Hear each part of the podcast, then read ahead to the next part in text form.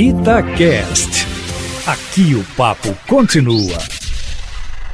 O Anuário Brasileiro de Segurança Pública 2020, divulgado no dia de hoje, é o levantamento mais completo já feito no país em termos de diagnóstico da criminalidade violenta. Produzido pelo Fórum Brasileiro de Segurança Pública, o relatório nos oferece um retrato detalhado da dinâmica dos crimes contra a pessoa e dos crimes contra o patrimônio no ano de 2019 e no primeiro semestre de 2020. E são diversas as evidências apresentadas. A principal constatação do anuário refere-se à expressiva redução da incidência de mortes violentas intencionais em 2019, comparativamente a 2018 no patamar de 17,7%. Lembro que mortes violentas intencionais envolve o total de homicídios dolosos, latrocínios, lesões corporais seguidas de morte, policiais civis e militares assassinados e mortes decorrentes de intervenção policial.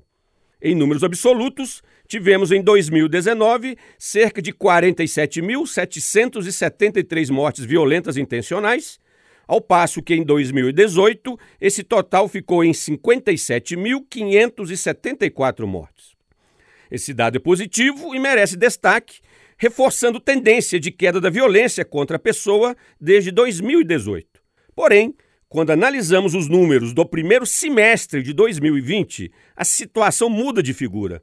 A redução das mortes violentas intencionais, que vinha se afirmando no Brasil, é revertida abruptamente, a despeito do isolamento social provocado pelo enfrentamento da pandemia. Foram 25.712 mortes no primeiro semestre de 2020, contra 24.012 no mesmo período de 2019, o que representa crescimento de 7%.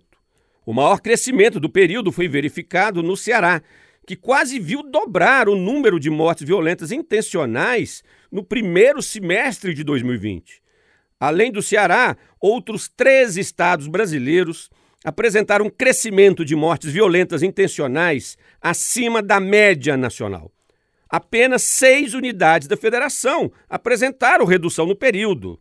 São os casos do Pará, Roraima, Goiás, Rio de Janeiro, Rio Grande do Sul e Distrito Federal.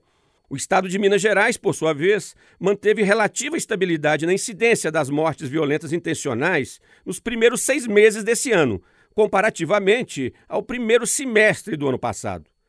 Por outro lado, quando comparamos dados de 2019 com 2018, constatamos relevante redução dos homicídios no patamar de 12,6%. Em resumo, ouvintes da Itatiaia, a principal conclusão a ser tirada do Anuário Brasileiro de Segurança Pública é de que os ganhos que vínhamos tendo na redução de mortes violentas intencionais no país em anos anteriores estão sendo perdidos em 2020. Devemos refletir sobre as causas dessa reversão de tendência. Luiz Flávio Sapori para a Rádio Itatiaia.